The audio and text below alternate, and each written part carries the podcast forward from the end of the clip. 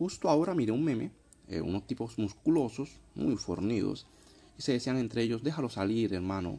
Controlar tus emociones no te va a hacer más maduro, ni más racional, ni más hombre. Llora, déjalo salir, llora. ¿Vale? Eh, hay esta propaganda, esta, este nuevo estímulo para fomentar que el hombre pues se vincule con sus emociones, llore más, sea más sensible, se conecte con su feminidad y toda esta, toda esta cosa, ¿no? Está bien, está bien, cada quien sabrá lo que hace con su vida, ¿no? En la vieja escuela, hace tiempo, en el pasado, aquellos que no tienen una figura paterna, que son criados por madres solteras, que no saben cómo funcionaba el mundo antes, que ahora son educados por redes sociales y memes, antes el mundo funcionaba de la siguiente manera. Había una figura paterna, es decir, el papá estaba en casa. Y el papá educaba al hijo dentro de las formas masculinas.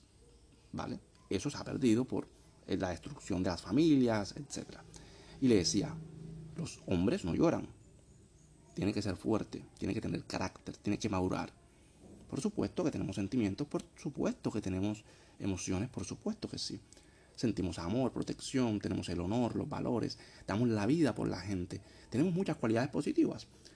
Pero todas esas cualidades se están demonizando, se están atacando, se están destruyendo y poco a poco están distanciando a las personas al decir que los hombres somos malos. Ustedes somos los malos y nosotros somos los buenos. Ustedes son los malos de la película. Los bomberos, los doctores, los talentos, los que construyeron el mundo, los que les dieron este teléfono, en su mayoría, en su gran mayoría, son caballeros. Pero así funciona el mundo.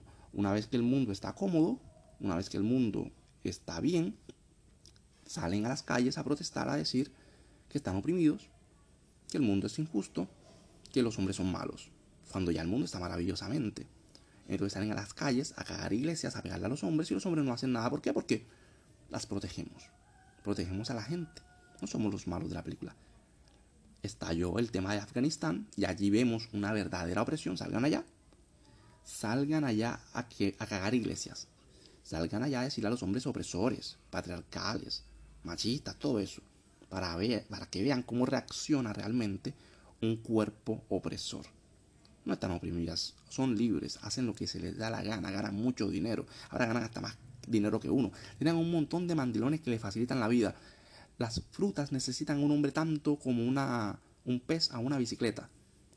Pero cuando se les acaba, em, cuando se les daña algo, ¿a quién llaman? Se les avería el baño. ¿Quién viene a limpiar la mierda? ¿Una plomera?